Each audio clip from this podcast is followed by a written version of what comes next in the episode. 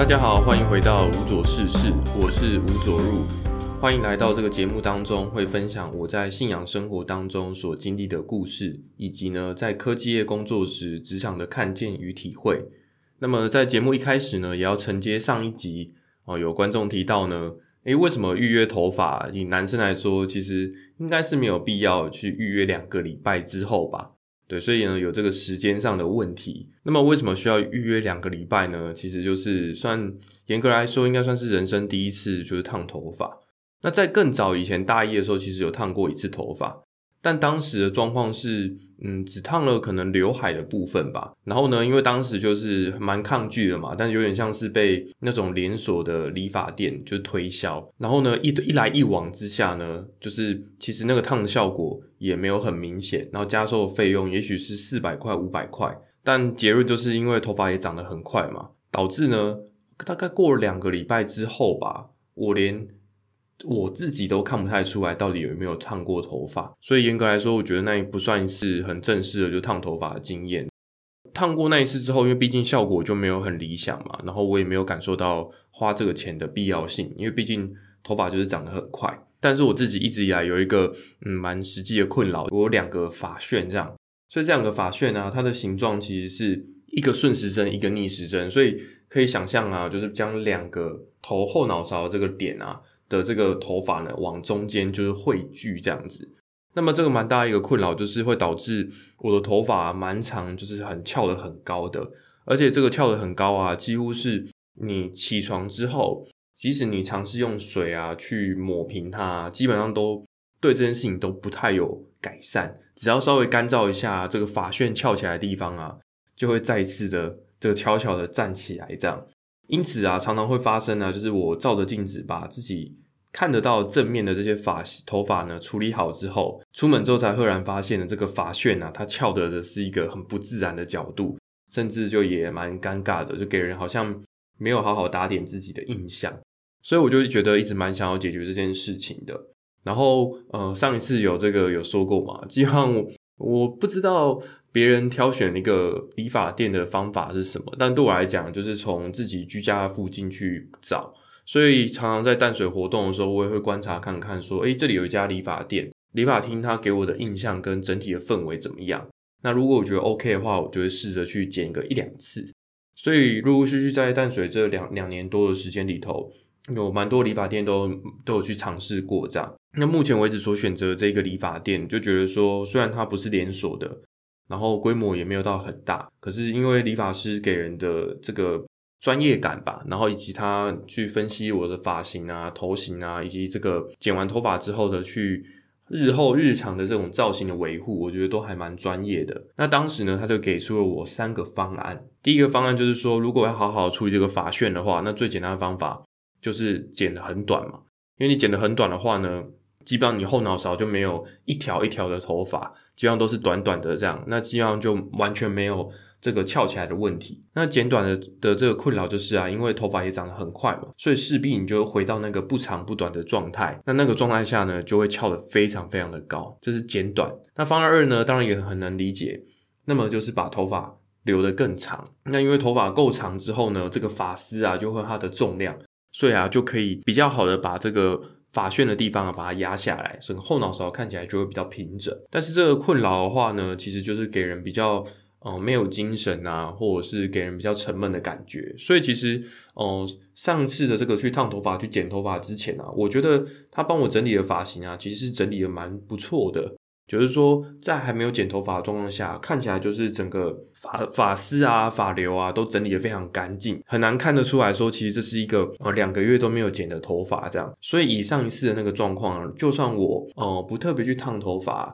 甚至我可能可以再忍受个两三个礼拜再去剪，然后一口气再把它呃修短一些些，然后变得比较清爽了。其实这都是在我的接受范围内，但是长头发就是还是会有它的麻烦嘛，加上可能就给人感觉就很没有精神，所以这是方案二，那就是把头发呢留得更长。那于是呢，他就有告诉我方案三的可能性。那么这个东西呢，它是蛮早的，可能在第一次剪头发跟第二次剪头发的时候，他就有特别去跟我说明这件事情，但是一直以来啊，他都没有用推销的方式就是强迫我说，我应该要花这个钱啊，推荐我改个颜色啊，等等的。其实他没有特别这些推销的行为，然后这个默默这个方案三呢，就一直留在我的心中，算是停留了蛮长一段时间嘛，至少半年以上。大概每一次去预约的时候，我就会想起来说，哦，对他曾提醒我这件事情。那我自己在预约之前，我也思考看看。我是不是真的需要考虑看看这种消费模式，然后尝试看看，嗯，这也是一种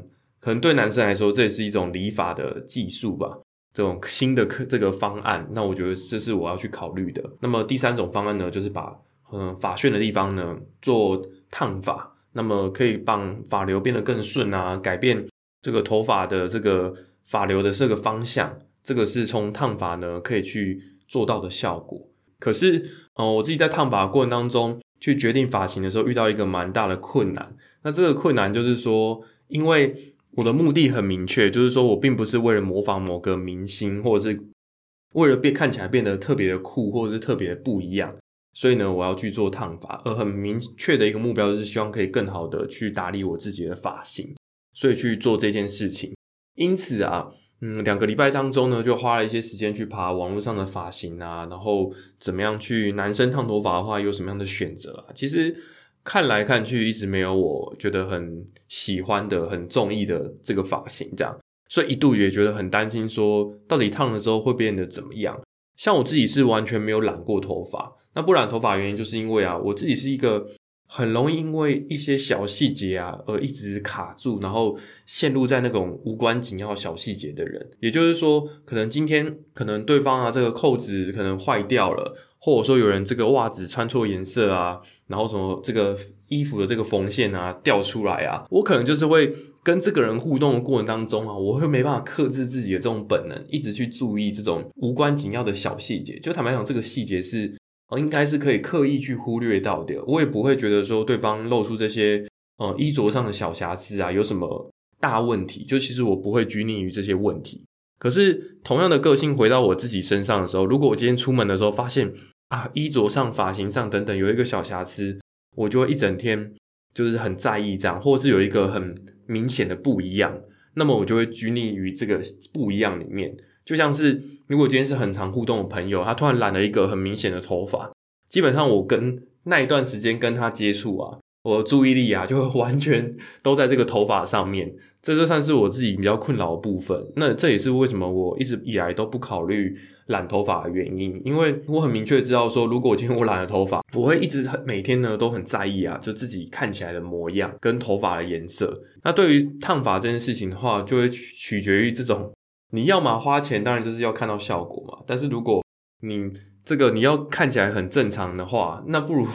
那不如就干脆不要做，对啊，因为如果万一根本就你花这个钱，然后也没人看得出来效果，就会很尴尬。所以其实我自己蛮担心的一个部分，就是说如果烫发完之后，我自己会不会呃没有办法接受？那因此啊，最后实际上去了之后，坦白讲，我只有很明确的告诉他说啊，因为你建议说这个后脑勺部分要怎么样处理嘛。那至于前面的部分呢，就是我完全没有什么点子，然后他找了一些照片给我，那我就选了一个他认为的就是比较好维护的发型呢，就用这个发型去烫头发这样。那烫完过程当中，因为刚烫完的过程一定是非常非常的卷嘛，就有点是接近炒泡面那种等级，对，所以当下看的时候，我会觉得哇，就是太多细节了，会反而让人家看起来觉得哇，这个头发型变得好太多层次，但是。我觉得理发师可能对他来讲啊，就是理发师他没有太在意你的你是帅哥美女或男男女女，其实他没有在意这些东西。我觉得我烫完头发之后的感觉是在他眼中啊，他一直眼睛闪闪发亮，看着他这个作品，也就是他的这个头发这样子，所以他反而对于他做出来这个作品啊，就非常的满意啊，然后就疯狂一直拍照，一直拍照。对，所以。某种程度上，可能站在我的角度会有很多不自然，然后需要去适应的地方。但是看在理发师这个他已经眼神完全闪闪发亮，然后非常开心的这个模样，我觉得应该以他的角度来说，这应该是一个嗯很成功的发型吧。那么从这一件事情开始，我就选择了方案三嘛，也就是说一直以来啊，我都知道有这个可能性，而且也觉得这个选项是合理的。可是基于我自己过去的生活习惯啊、个人的想法，我都没有去选择这个方案三。但是自从烫头发这件事情开始，算是这礼拜得到了一个神的很明确的启示吧。所以在生活中、工作也好啊，信仰也好啊，我觉得。当我必须要去做出选择的时候啊，我也会改变自己的习惯，我会去思考看看有没有方案三这件事情存在。那其中一个跟方案三有关的故事啊，是最后最近教会当中很努力的在推动祷告嘛，然后呢，大家也花出很多的时间啊，持续不无论是为了世界大事啊，以及教会当中实际上发生的事情，很努力的投资时间在祷告。那么呢，就遇到教会一个哥哥啊，他去分享他生活中所。呃，祷告的状况啊，他如何利用他的工作之余，很努力的来摆上祷告。那么他分享这件事情的时候啊，他完全他的态度完全不是呢炫耀的态度，而是很平铺直叙的当中，把自己生活的这个每天的这个节奏啊，跟大家说。那我听的过程当中，其实我自己得到蛮大一个冲击，就是说啊，因为他想要花更多的时间祷告，所以啊。嗯，他自己很担心的部分是因为花很多时间祷告啊，白天没办法去兼顾他的工作。那么我们在工作人啊，其实如果要早上清晨起来祷告的话，我们蛮常会做的这个选择方案一跟方案二是什么呢？方案一啊，就是早一点起床祷告，那祷告完之后呢，可能在上班之前还可以睡个一小时、一个半小时再去上班，这是方案一。早点起来，然后中间可以补眠。那方案二的话呢，可能就是晚一点点起床。那起床之后呢，就不要再睡回去了。那好好祷告完之后呢，还可以吃个早餐啊，然后做一点自己的事情啊。接着呢，就直接去上班。这是方案一跟方案二。可是，在这个哥哥的分享当中啊，他就说啊，因为当然在他的这个言论当中，他还是很担心，因为嗯，花太太多时间祷告啊，导致睡眠不足，影响到白天的工作。可是他的想法是什么呢？他的想法是早一点起床，然后祷告完之后就不要睡回去。所以听到这个东西的时候，我自己蛮惊讶的，就是说啊，怎么会有这个考虑？这样就是这以我的脑来说，这是一个完全不符合逻辑的事情。那你很早起床的话，就是睡的时间就很少嘛。但是啊，他反而觉得说，为了要有更多的时间祷告，他很理所当然、很直觉的去选择这件事情。所以就让我有点改观了，然后也想说，哎，对，其实还有这个方案三，它这也是一种选择。但是过去当中，我所做的事情就是我尝试方案一，尝试觉得方案一不太 OK，我就换方案二。那一跟二呢，就这样换来换去。但是第一次听到这个哥哥很自然而然的去分享自己的生活的时候啊，他自己也是一个很想要挑战的人嘛，就当然在职场上要好好做好工作分内的事情，但是在祷告上啊，也是觉得。诶，透过牧师的话语啊，真的体会到这个当下要祷告的必要性啊，以及甚至是想要脱离自己个人生活城市，为了全球的时局啊、动荡啊这些部分，自己产生很大的感动啊，想要投资时间去祷告。因此啊，我就觉得说他其他分享的内容也很打动我，所以呢，就趁着这个烫头发选择方案三的这个趋势呢，我就很勇敢的在过去一周当中也选择方案三。来经营我的这个每天的祷告，这样。那第一次的第一天的时候啊，真的是最对我来讲心情是最不平稳，然后最紧张的。怎么说呢？第一天起来之后啊，就觉得说，那既然如此，那我就祷告完之后要做什么事情呢？因为公司有这个健身房嘛，所以我就想说，那不要睡回去的方法就是去公司，也许早上上班前不一定要做很激烈的运动，但是就让自己稍微活动一下，然后可以洗个澡。紧接着呢，再上楼继续办公，所以呢，就第一天的时候就早上先去运动。那运动完之后呢，到了中接近中午啊，我才突然想起来，其实主管中午有找我啊，就是前一天的时候呢，有找我说呢，要去中午的时候一起出去吃饭，然后跟一位离职的同仁啊，就一起我们去外面聚餐这样。所以以至于啊，我们大概十二点前就出发，吃到一点半回来啊，其实已经有点小超时了。就一回来之后，已经有人在找我们，然后要赶快讨论工作的事情。所以那一天就完全没办法午睡，不然之前的状况就是一定至少会利用嗯半小时的时间，二十分钟，就是好好趴在桌上休息一下。然后如果过去的经验就是只要没有睡这二十分钟啊，下午就会有一段时间是处于一种比较吃力或者是脑袋思路比较不清晰的状态。第一天回来这个时候就真的心情很紧张，也很忐忑，就觉得说啊，这样子的话我的体力一定是没办法负荷下去这样。可是我觉得蛮奇怪、蛮意外的部分就是说，其实那一天的下午啊，整个工作起来是蛮流畅的，我并没有因为。嗯，早上很早起来，然后还运动了，然后没有午睡啊，呃，身体就产生任何的不适，然后也没有因为这样子呢，就觉得工作效率比较低，这样反而因为这件事情的关系啊，给我很大的信心，想要持续的去在一周当中啊，持续去挑战这件事情。对，所以我就觉得，哎，也是一样，哎，这次也是因为选择了方案三，所以让我在最后呢得到一个我意想不到的结果。那第三个部分的话呢，就是因为刚才讲到嘛，教会最近很努力在推动祷告。所以星期五晚上下班的时候啊，我就想说，那是不是呢？星期五下班之后去教会祷告之后再回家？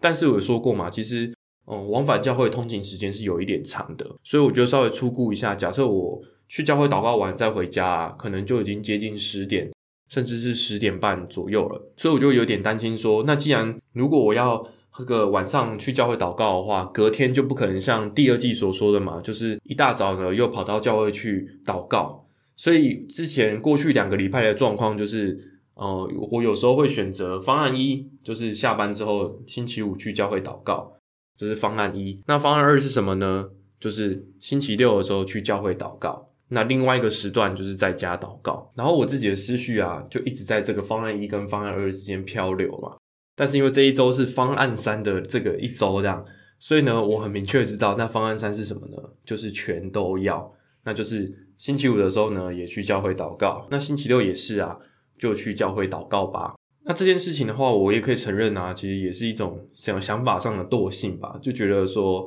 啊，真的有一点麻烦呢。然后，毕竟来回通勤的时间是将近两个小时，就是我是骑摩托车前往往返教会的，所以这过程当中也会有一些自己要付出的精神嘛。我也会担心说，因为自己的精神不济，会不会有危险啊等等的。其实。是有蛮多方的考量的，那即使最后做出了这个选择，我也心情上也会是过程当中蛮战战兢兢的，就觉得说我绝对不要因为自己的一时的冲动啊，或者是说嗯太幼稚的想法，反而让自己陷入在呃危险里头这样。那星期五下午啊，这个下班准备下班前啊，其实又有新的事情塞进来这样。那当下我就已经有点跟神有点赖皮，就是说，哎呀，神啊，虽然说你跟我说要选方案三。可是呢，啊，那个我有那个事情要做啊，下班之后可能还要处理那个事情啊，于是呢就跟神有一些借口这样，但最后结果结果呢，还是嗯，还是依约呢，依照我跟神的约定啊，就星期五也去教会祷告，然后星期六呢早上啊也就很早的就及时的，然后呢去教会祷告。那我觉得祷告的过程当中，觉得蛮有趣的地方就是星期六早上到教会的时候，其实是比我过去啊之前呢去教会的。这个时间都还要早，就假设我礼拜六要去的话，我可能都是抓五点前，然后及时的到教会，然后早上会有教会教会里面的清晨的礼拜嘛，所以好好的赞美，然后牧师讲完话语之后，我再利用半小时到一小时的时间来祷告。但是虽然昨天晚上我已经星期五已经去来教会一趟了嘛，但其实星期六早上我是比过去的这个每个礼拜六。都还要早的来到教会，因为毕竟讲嘛，还有另外一个方案三嘛，就是早点起床祷告，然后祷告完不要回去睡觉。所以呢，我也是真的比平常的时间都更早就来到教会当中，可能四点半以前就到了教会，然后也很好的祷告之后呢，来聆听啊牧师所分享的话语。那么我觉得，因为在这一周当中自己很明确得到这个方案三的提示嘛，所以我就很勇敢的，然后很积极的去选择这个方案三这样。于是呢，就在这个牧师分享这个清晨的话语的时候啊，我自己有一个很明确的感觉，就是仿佛啊，就是 是神一对一的面对我在跟我分享呢这个话语的内容。清晨的时候，牧师所分享的第一则真言是啊，明明不是那么辛苦的事情，却有人在中途啊就吃不了苦而放弃，要做到底啊才能成功。那听到这句话之后，我自己觉得马上会心一笑，这样突然间感觉到一种。很强烈的感觉就是神一对一的在跟我说话，就是很难吗？有这么难吗？啊，不是做到底就可以了？你看起来有很困难吗？就是这个很很有趣的话，对我来讲其实是得到一个内心很大的鼓舞，因为毕竟我讲过嘛，其实呃，经历过这一周之后，我自己蛮大的感触，就是说，其实根本来讲啊，这其实是一种想法上的惰性。然后可能因为工作时间长啊，然后距离教会比较远，但是一直没办法去解决这个教会当中自己信仰里头的惰性啊。然后我觉得在这一周当中，因为烫头发这件事情的关系啊，所以我觉得让我更勇敢的去选择这个方案三啊。那过程当中，以结果人来说，真的自己收获了更多。但是我觉得神的想法是这样，就是神在给人灵感或启示的时候啊，其实神不会刻意的去说服一个人要做出这个符合神期待的选择。也就是说，神不会跟你说选这个啊，选这个，这个超棒。如果你选这个就可以有什么，神只会很淡淡的给人感动，说你要这样子做。但是至于做这样子做之后会得到什么呢？只有本人啊亲身实践之后啊，看着那个结果以及你所收获的成果。才能够确实的体会到说啊，原来神是因为基于这个原因呐，所以叫我给我这样的感动，叫我立刻去行动的。所以我觉得从这一周的方案三的这个灵感开始啊，真的有改变了我自己很多的这个想法上的习惯。那么在这边的话，也在补充一个，是算这礼拜工作上实际上所发生，我觉得算内心蛮温暖的事情的。上一集有讲过嘛，就是我自己在职场上已经算是相对比较成熟，然后对于自己工作内容啊比较擅长的人了。所以很多时候我比较没有那种任性的这个这个自由，这样就哦想下班就下班。然后我也讲过，就是我自己的想法是说，希望大家能够在这个职场当中有限的时间里面去经营职场的氛围。那那一天的话，我就知道说另外一个专案的同仁啊，其实他们在工作进度上有一些困难。然后我就想说，嗯，就是虽然当然下班之后有自己很想要做的事情，但是我还是觉得说应该要很好的及时的留下来，然后把该做的事情做完，然后说不定呢也有他们呢这个需要协助的地方，所以我就留下来这样。那留下来之后呢，在公司吃完饭啊，然后继续工作，工作到九点多的时候。这个另外一个专案的同仁呐，也就是呢第二季啊，跟我一起做这个专利研发的小学弟，然后我们就那边分析问题啊，跟数据，然后这个时候我们发现我们就这样彼此的对谈嘛，就说啊，你帮我看一下这个数据，你帮我处理一下这个事情，然后两个人就这样彼此的对谈。那等到呢，他说啊，我要来处理一下这个东，分析一下这个内容的时候。他就说完这句话，然后呢，诶，我们就继续忙忙忙忙自己的事情啊，然后过程当中也发出很多声音啊、噪音啊等等的，但是他一直都没有发出任何的回应。这样，那等到我跟另外一位同事回过神来注意到他的时候，发现啊，他就默默的坐在他的这个位置上啊，整个人就睡着了。这样，那当下其实让人蛮压抑的部分就是说，因为我们做的东西是跟声音处理相关的嘛，所以其实我们去呃测试的时候都会发出各种噪音。但是啊，他当时就整个完全整个人就进入很深的睡眠，所以即使啊，这个我们发出任何异样的声音啊，他都完全没有任何的反应。那么，因为我们已经注意到他确实睡着了嘛，所以我们就开始放低自己音量，放低自己的音量，然后甚至呢还把实验室的灯啊就是关起来一部分。那这个时候，我自己得到一个灵感，就想说，一个当然是就是拍一下同事睡着的模样嘛。但这个时候我突然得到一个灵感，就是说，因为他的主管一直以来啊都算是。嗯，比较任性啊，然后甚至比较不讲道理一点，所以他们也会觉得说，在那位主管的底下去工作啊，可能压力会更大。所以偶尔呢，他们也会羡慕说啊，我们这边的主管好像比较人性化，比较可以沟通。但是啊，因为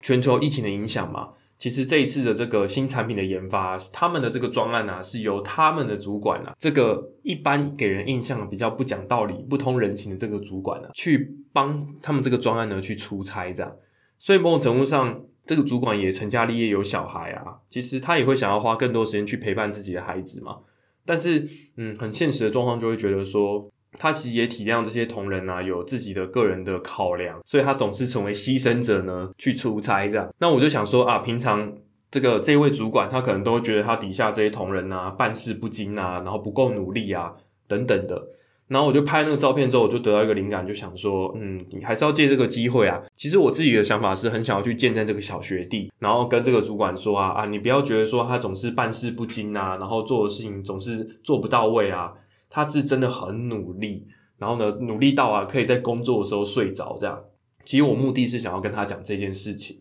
所以我传这个照片给他的时候啊，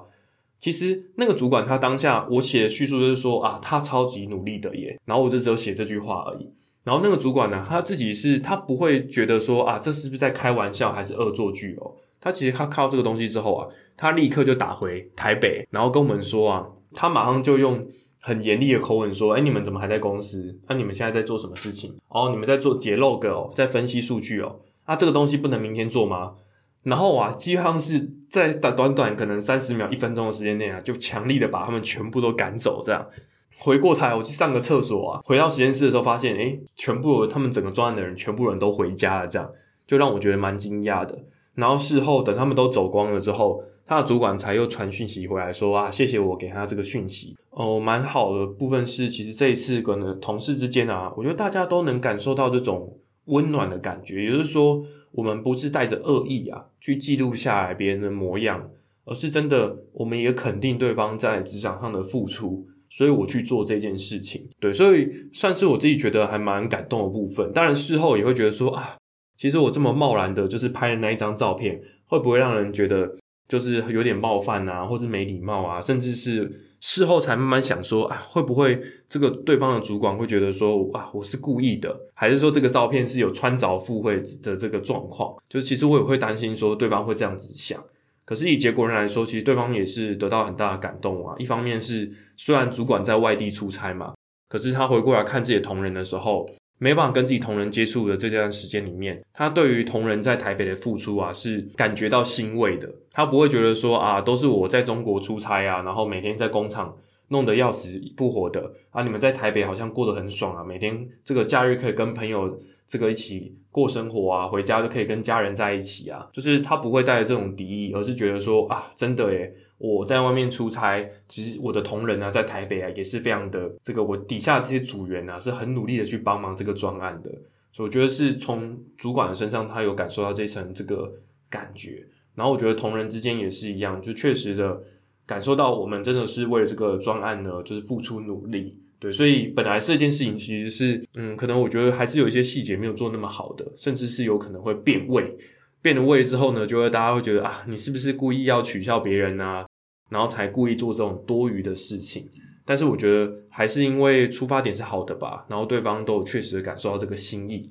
也是这一拜呢在职场上发生一件让我觉得心灵上蛮温暖的事情。那今天的节目最后呢，我们就进入圣经分享的环节。那今天要所分享的这个圣经的经文啊，其实是一个可能大家已经听到烂掉、很熟悉的这个经文。也就是呢，马太福音的二十二章呢，三十七到四十节，耶稣对他们说啊，你要尽心、尽性、尽意爱主你的神，这是诫命中的第一，且是最大的。其次也相仿，就是要爱人如己。这两条诫命是律法和先知一切道理的总纲。那为什么想要特别去分享这个经文呢？我自己觉得，像在第一集的时候没有讲过嘛，真的，耶稣随着年纪的增长之后啊，不仅是他的智慧跟身量啊，就不断的长大。但同样的，就是神跟人爱他的心呢，也不断的去增长。那我觉得在信仰过程当中，真的发现呢，不知不觉当中，其实每天也都听一模一样的话语啊。但是真的随着年纪啊，跟历练的事情变多，有很多过去想不通的这个信仰的观念，某一天当中就在祷祷告里头啊，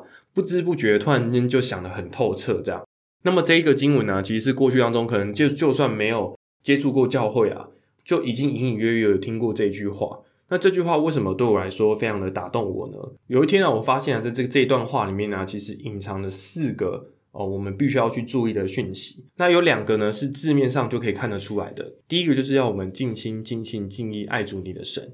那第二个就是要爱人如己嘛，这是字面上就可以发现的。第一个隐藏意思是我确实的体会到了，神也是尽心、尽性、尽意的爱着我，所以啊，我才要去做第一个。我要去尽心、尽心、尽意的去爱神，所以呢，隐藏的第一个意思是，当我去做这件事情的时候啊，我要确实的去正确的认识神的爱，即使在我还没有认识神、不了解神的时候啊，我原来神已经对我付出了，而且不仅是我肉体存在这个期间，我诞生以来呢对我付出，而是过去对祖先啊、对人类的历史，甚至天地创造以来，神就极致的赋予爱，然后呢。来为我们动工，然后最后也在时机成熟的时候呢，把我拣选出来，让我有机会可以认识神。所以第一个呢，是因为我确实的体会到神的爱，所以呢，我才在这个基础之上，我也去爱神。所以啊，这是第一个第一组呢，表面上的意思跟隐藏的意思。那第二个呢，爱人如己这句话里面隐藏的意思是什么呢？很多人看到这句话就说啊，所以基督徒啊，因为我们相信神嘛，所以呢，我也要去照顾我身边的人。但是啊，后来突然体会到说啊，在这个爱人如己里面呢，有一个关键字叫做如己，也就是你爱别人像爱自己一样。